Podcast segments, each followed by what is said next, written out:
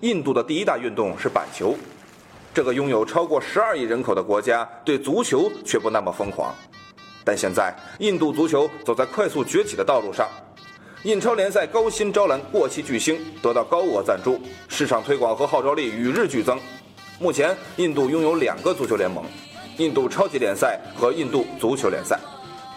印度足球联赛在2007年取代了原有的印度全国足球联赛。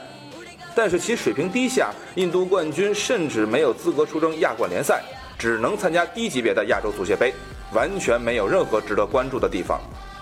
二零一三年，在传媒大亨默多克和信实工业集团联手下，印度超级联赛拔地而起。未来十年内，默多克将为印度联赛投资达到一百五十亿卢比到二百亿卢比之间。印超的赛制和欧洲联赛赛制不同，只有八支球队。为了集中体现其影响力，这八支球队放在八个足球文化相对浓厚和经济较为发达的城市。印超不设升降级，像 NBA 一样有选秀制度，而且规定八支球队必须引进外籍教练，同时必须有一名世界级球星。没有大牌球星的球队无法成为印超的一员。除了大牌外援之外，印超每支球队还另有四个外援名额。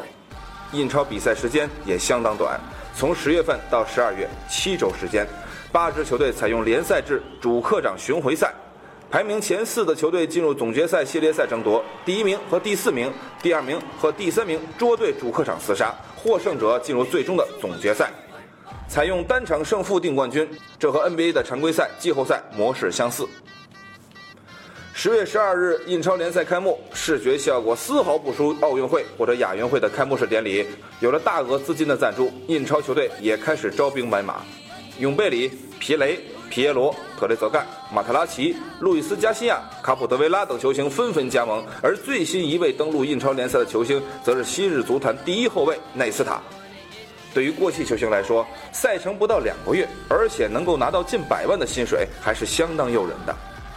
国际足联主席布拉特称，印度足球是沉睡的巨人，而印度媒体甚至放出了三至五年内赶超中国的口号。对于足坛来说，印钞是一种新的尝试；对于印度来说，在国内逐渐提高足球的地位和影响力。至于效果如何，未来若干年后也会得到答案。